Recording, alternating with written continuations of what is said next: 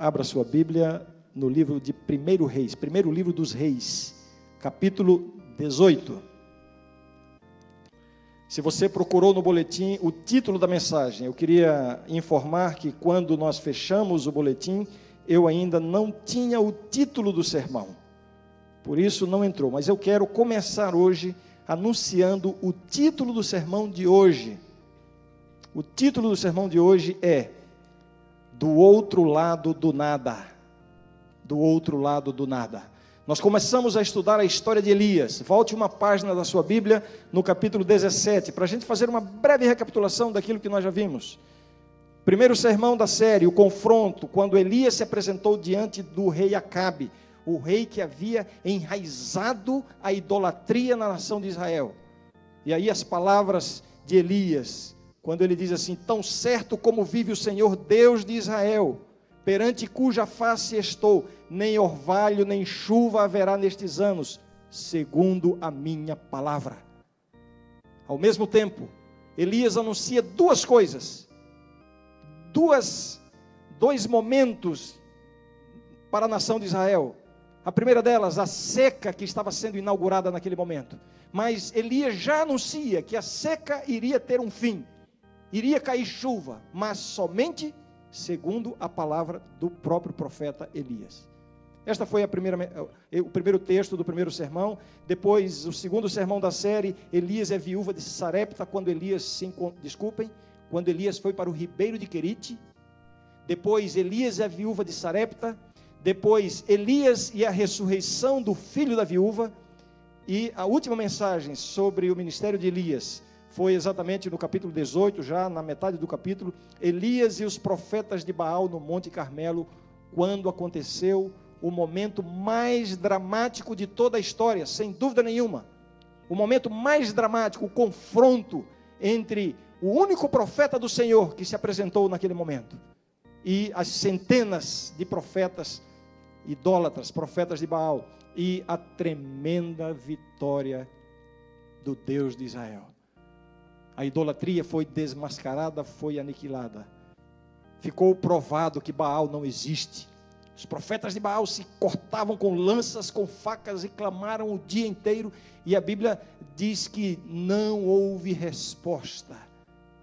A Bíblia não diz que Baal não respondeu, porque isso poderia dar a ideia de que Baal existe e simplesmente não respondeu. A Bíblia simplesmente diz: não houve resposta. Então se levanta o profeta do Senhor faz uma simples oração e então desce fogo do céu. Elias, então, depois de ter descido fogo do céu, manda que prendam os profetas de Baal. Ele desce junto ao ribeiro e ali Elias pessoalmente mata todos os profetas de Baal.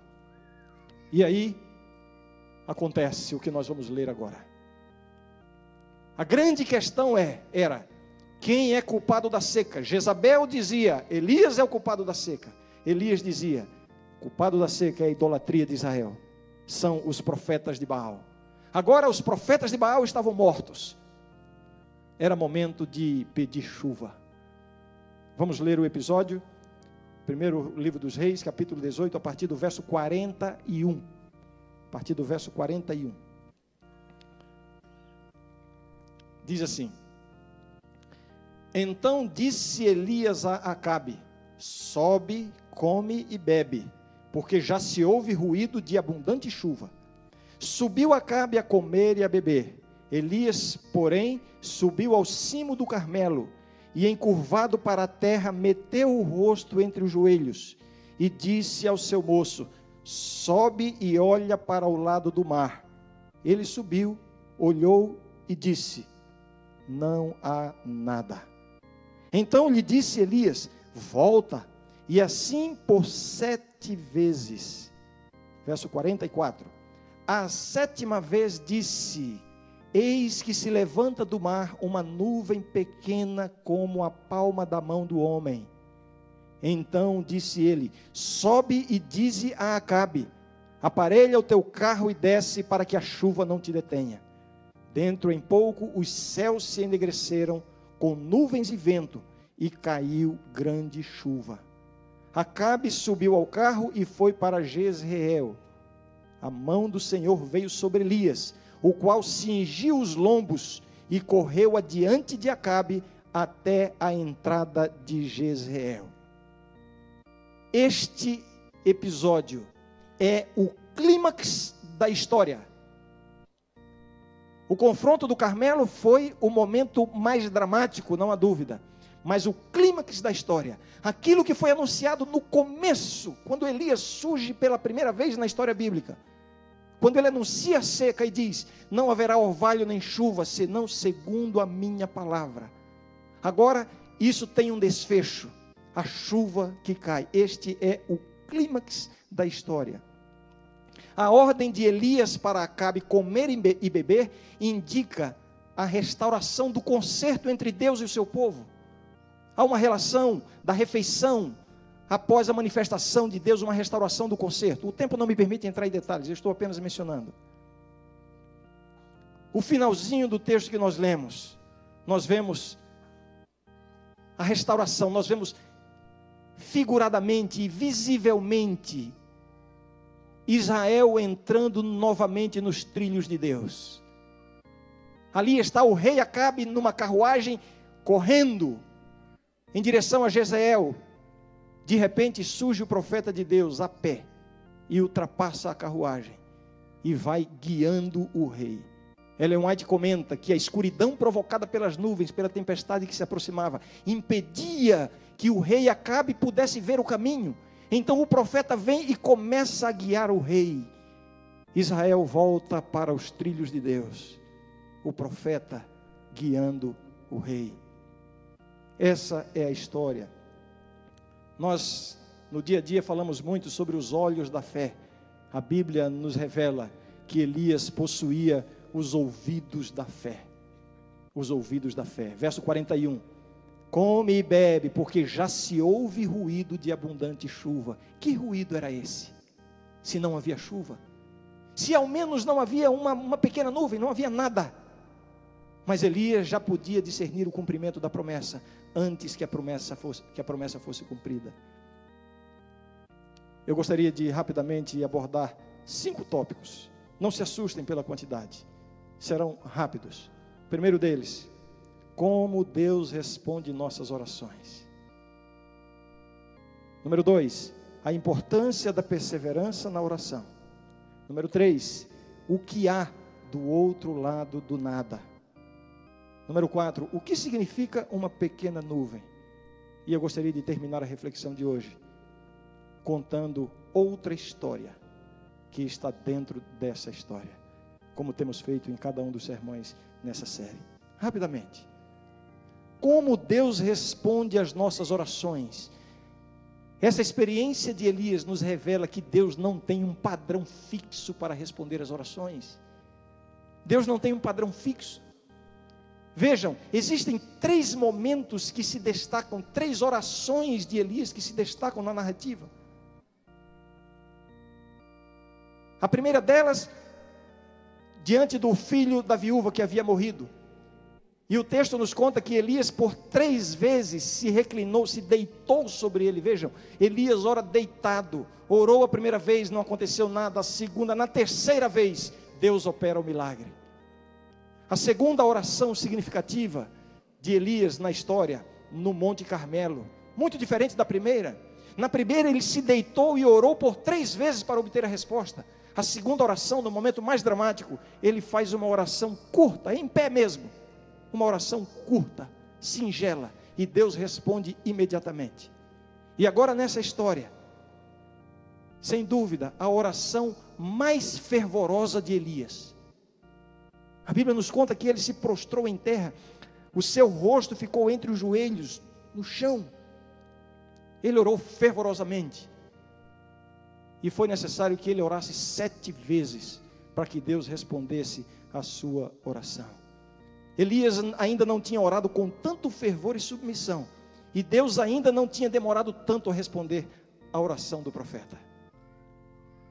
E aí a gente volta àquela velha questão: por que às vezes Deus demora tanto para responder algumas das nossas melhores orações? Por que às vezes Deus demora tanto para atender algumas das nossas mais intensas súplicas. Por que Deus demora?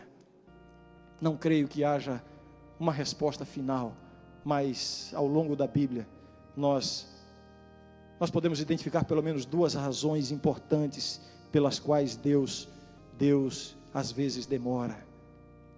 É porque ele quer primeiramente, ele quer nos ensinar a dependência dele. Aqui vem o segundo tópico do meu da minha apresentação, a necessidade da perseverança na oração. Sabe, irmãos, essa história de perseverança na oração, em certo sentido, é um mistério. Por que é necessário ser perseverante na oração? Não pensem que isso é simples de responder. Se Deus me ama, se Deus conhece as minhas necessidades, se Deus quer o meu bem, por que, que eu preciso insistir tanto com Ele?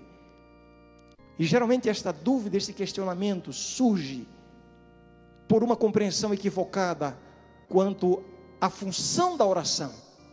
Muitas vezes nós pensamos que a oração tem a função de mudar a intenção de Deus, de mudar o coração de Deus. Você ora e você pensa assim: eu tenho que perseverar na oração para convencer Deus a fazer o que eu preciso. Que pensamento mesquinho. Convencer Deus. Um pai que ama o filho não precisa ser convencido de cuidar desse filho. Esse é o maior interesse do pai. Então, a oração não tem essa função de operar uma transformação em Deus. A perseverança na oração tem a função, sim, de operar uma transformação em nossa vida. Essa, essa é a função da perseverança na oração. Sabe por quê? Em primeiro lugar, porque nós precisamos aprender a dependência de Deus. Elias, nesse momento, tinha todos os motivos para se sentir autossuficiente. Ele havia sido protegido e alimentado por Deus de maneira milagrosa, lá junto ao ribeiro, depois lá com a viúva de Sarepta. Ele havia sido instrumento de Deus para ressuscitar o filho da viúva.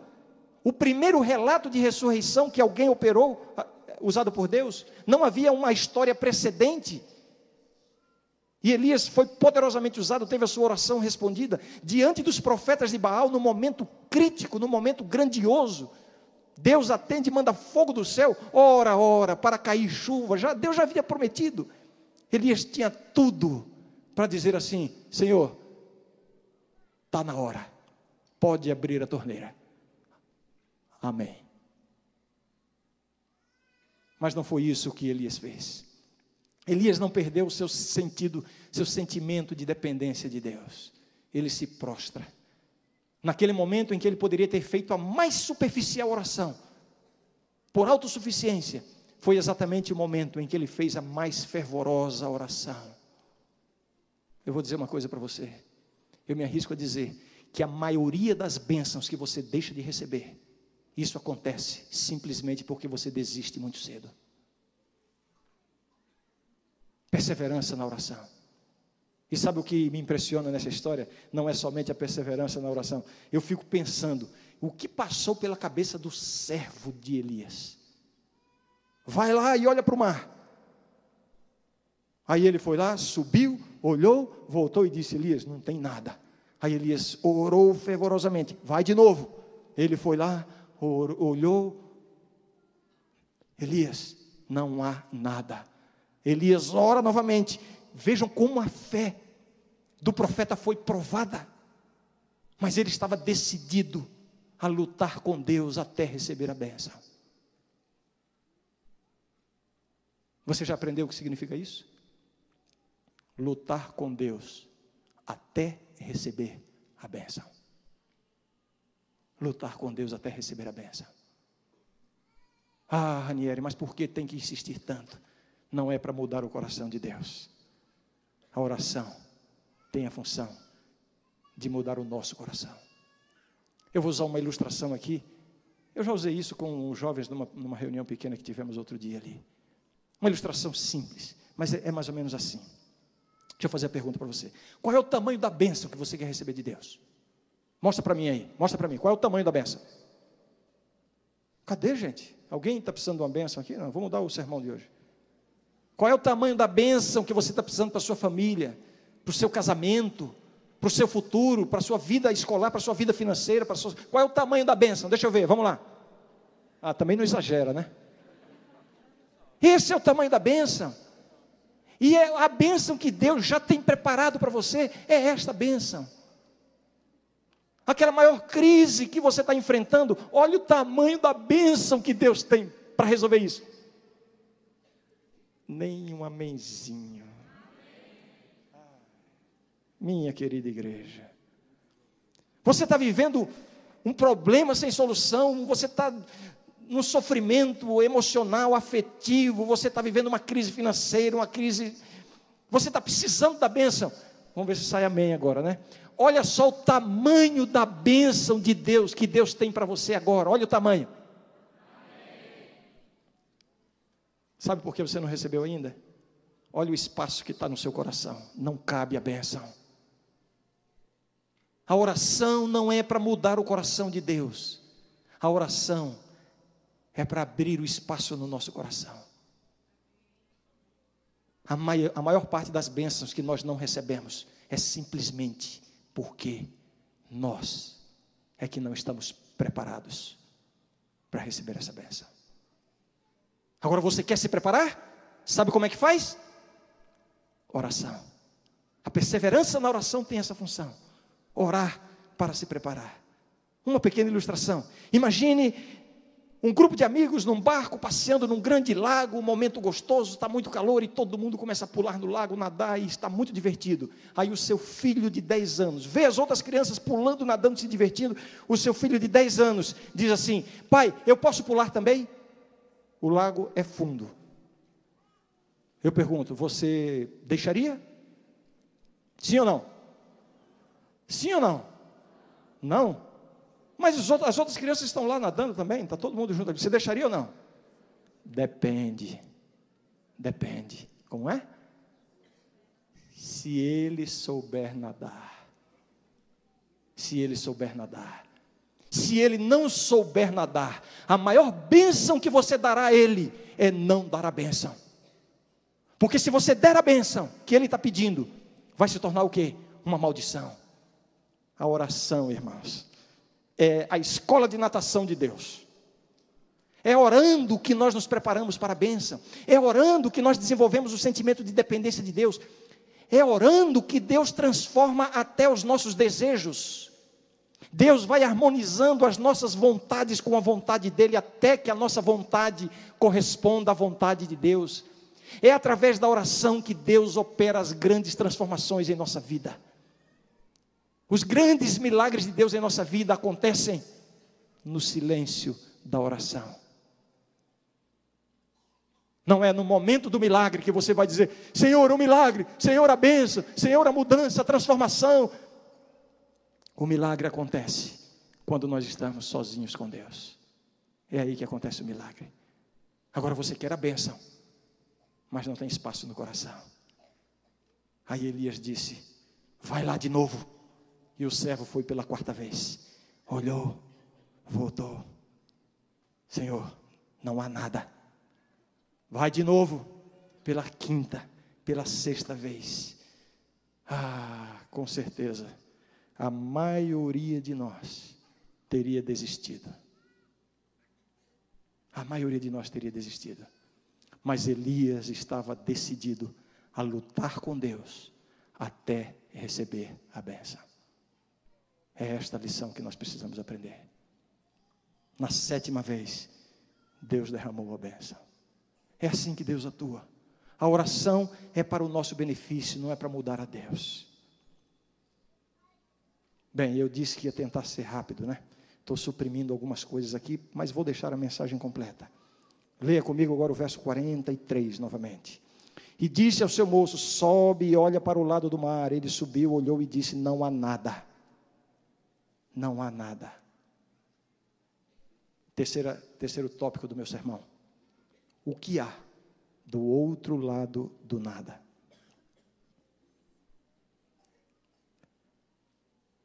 É possível que, que você esteja olhando, na expectativa de receber a bênção, na expectativa de ver finalmente Deus atuando na sua vida. Mas até agora, nada. Não há nada. Eu sei que há pessoas aqui que, que já não estão mais aguentando a situação pela qual estão passando agora. Estão orando a Deus. E quando olham, nada. Isso faz parte da experiência cristã. Muitas vezes nós clamamos, nós buscamos, muitas vezes nós precisamos. E Deus simplesmente deixa o nada diante de nós. Não há nada. Mas o que há do outro lado do nada? Elias podia discernir o que havia do outro lado do nada. Quando o servo chegava e dizia: Mestre, não há nada. Elias orava e dizia: Vai de novo. Lá no seu coração, Elias sabia que do outro lado do nada há um Deus. Você precisa lembrar disso. Quando a, a única resposta que você tem às suas orações é o silêncio, lembre-se que do outro lado do nada há um Deus. Quando a única resposta que você tem às suas mais intensas súplicas é a aparente indiferença de Deus, não desista, porque do outro lado do nada há um Deus. Do outro lado do nada há um Deus que sabe todas as coisas. Do outro lado do nada há um Deus que vê no escuro. Deus vê no escuro. Deus vê o que se passa entre quatro paredes com a lâmpada apagada, desligada. Ele está vendo. Você acha que ele não está fazendo nada. Mas lembre-se, ele está do outro lado do nada na aparente indiferença, no silêncio, você pode ter certeza, Deus está agindo em seu favor. José precisou esperar mais de 20 anos para ter a resposta de Deus, e foram 20 anos sem nenhuma manifestação direta de Deus na sua vida. São palavras do Espírito de profecia. Deus não operou na vida de José nenhum milagre direto 20 anos convivendo com o silêncio de Deus, sendo injustiçado, sendo traído, sofrendo. Mas José também sabia que do outro lado do nada há um Deus. Do outro lado do nada há um Deus que entende muito bem que você é assim, por causa das feridas do seu passado. Ele compreende você. Ele sabe por que você às vezes reage dessa maneira ou daquela maneira, ou porque às vezes você não consegue dominar isso ou aquilo. Deus está vendo. Do outro lado do nada há um Deus que compreende. Do outro lado do nada, quando parece que suas orações se perdem no vento, há um Deus que age silenciosamente. E esta, irmãos, é a grande virtude da oração. Eu repito o que eu já disse. As grandes obras de Deus na vida dos seus filhos são realizadas quando nós estamos a sós em oração. Vai lá de novo. O, prof, o, o servo foi pela sétima vez. Ele não, não estava seguro se realmente estava vendo algo. Talvez fosse a força da sua imaginação. Ele limpa a poeira dos olhos ele não queria se equivocar na informação para o profeta. Ele olha novamente. Ah, dessa vez ele volta muito mais apressado do que das outras vezes. Elias, Elias, Elias.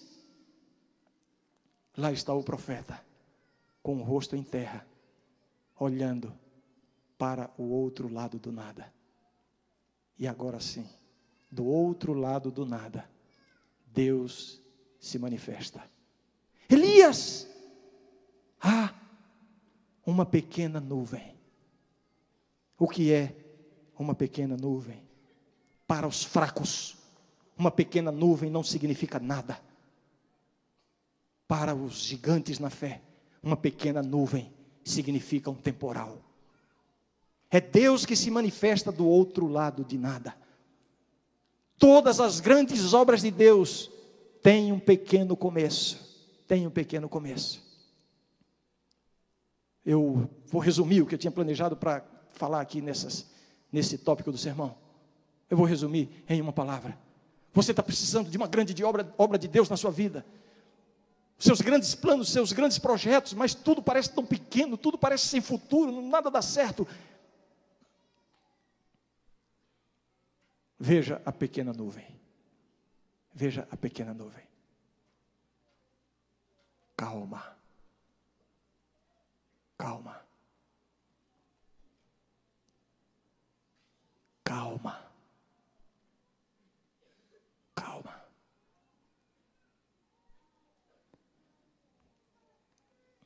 Finalmente, a outra história dentro dessa história. Eu queria que você fizesse uma conta comigo agora nesse texto. Eu vou ler o texto de novo. Conte quantas vezes aparece a palavra subir e suas variantes. Quantas vezes aparece essa palavra? Vejam. Verso 41. Então disse Elias a Acabe: Sobe, come e bebe, porque já se ouve ruído de abundante chuva. Subiu Acabe a comer e a beber. Elias, porém, subiu ao cimo do Carmelo e, encurvado para a terra, meteu o rosto entre os joelhos e disse ao seu moço: Sobe e olha para o lado do mar. Ele subiu, olhou e disse: Não há nada. Então lhe disse Elias: Volta, e assim por sete vezes. A sétima vez, eis que sobe do mar uma pequena nuvem. Algumas versões diz se levanta, mas a palavra é a mesma. Sobe do mar uma nuvem, uma pequena nuvem como a palma da mão do homem. Então disse ele: Sobe e dize a Acabe: aparelhe o teu carro e desce para que a chuva não te detenha. Dentro em pouco os céus se enegreceram, com nuvens e vento, e caiu grande chuva. Acabe subiu ao carro e foi para Jezreel. Essa palavra subiu aí não é a mesma. Ah, fora essa última, quantas vezes nós lemos aqui a palavra sobe? Sete vezes, a mesma raiz hebraica a mesma raiz hebraica. Sete vezes a palavra sobe. Subir dá a ideia de comparecer à presença de Deus. E nesse movimento de comparecer à presença de Deus, nós percebemos algo muito interessante, muito interessante. A menção a esses três elementos: terra, mar e céus. Eu vou tentar ser rápido, me perdoe estar repetindo isso. É. No verso 41 é usada a palavra terra Mesma palavra usada em Gênesis 1:10, quando está contando a história da criação. Versos 43 e 44 há referência ao mar. Mesma palavra usada em Gênesis 1:10, quando fala da história da criação. Verso 45 fala dos céus. Mesma palavra usada em Gênesis 1:8, quando se refere à história da criação. Nesse movimento de subir para a presença de Deus, existe uma referência velada, não uma referência, mas existe um paralelo com o relato da criação. A criação fala dos céus, do mar e da terra exatamente nesta ordem. É Deus baixando a terra. Aqui, depois da morte dos profetas de Baal, depois de ter descido o fogo do céu, finalmente a restauração de Israel, e é uma referência a este mesmo movimento, sendo que agora em sentido oposto. 1 Reis 18 apresenta terra, mar e céus. Se lá em Gênesis 1, Deus baixa a terra, fazendo a criação, aqui em 1 Reis 18, Deus está é, trazendo de volta o seu povo, elevando aos céus, naquilo que pode ser chamado de a recriação ou a restauração. Esta é a outra história que há dentro dessa história. A ordem invertida é invertida. Isso sugere não uma descriação, e sim uma recriação, uma nova criação. É isso que ocorre aqui. O Monte Carmelo significa jardim frutífero, mas ele estava acabado por causa da seca. Agora vem a chuva para restaurar, para recriar. É impossível não nos lembrarmos da promessa de Deus: novos céus e nova terra. É Deus trazendo de volta o seu povo para a sua presença, numa restauração definitiva. E finalmente, irmãos, esta ordem, este movimento de subir, indicando comparecer à presença de Deus, terra, mar e céu, é uma figura da restauração, da recriação que Deus se dispõe a operar na vida de cada um de nós. Sabe qual é a nossa necessidade? A nossa necessidade diária é de um novo nascimento. Nascer de novo, ser criado novamente. Essa é uma experiência que precisa ser renovada a cada dia. Tem alguém aqui nesta manhã que está longe de Deus. Tem alguém aqui que está com a sua vida espiritual destruída. Tem alguém aqui que está com o peso da culpa, do pecado, da inércia espiritual, da mornidão, da insuficiência. Tem alguém aqui que já não tem mais forças para levantar de novo. Tem alguém aqui que já está achando que para você não tem mais chance, que você está perdido. Essa é a história que está dentro da história de Elias. Deus tem poder. E não somente poder. Deus está disposto a recriar, a restaurar. Não existe terra tão seca que não possa ser molhada pela chuva do Espírito Santo. Esta é a chuva que Deus quer fazer descer, não coletivamente apenas sobre o seu povo, mas individualmente sobre a sua vida. Quais são as vitórias que você está precisando? Quais são as bênçãos que você está buscando? Deus está pronto para lhe dar isso. Quantos aqui gostariam de dizer, Senhor, enche a minha vida, derrama essa chuva sobre mim. Eu preciso dessa chuva. Deixa eu ver a mão. Feche seus olhos. Santo Deus. Obrigado, Senhor, porque na história de Elias aprendemos do teu poder, da tua existência e da tua presença constante. Às vezes, do outro lado do nada. Às vezes, tudo que vemos é nada. Tudo que ouvimos é o silêncio. Coloque em nós, Senhor, esta perseverança que Elias teve, de lutarmos contigo até recebermos a bênção. Se a bênção que estamos buscando não corresponde à tua vontade, queremos continuar lutando contigo em oração, porque a oração vai mudar até a nossa vontade. Dá-nos essa perseverança, Senhor. E eu te peço especialmente por aqueles que estão sem nada de ti, aparentemente. Aqueles que estão desesperados, angustiados, talvez até achando que tu já desististes dele.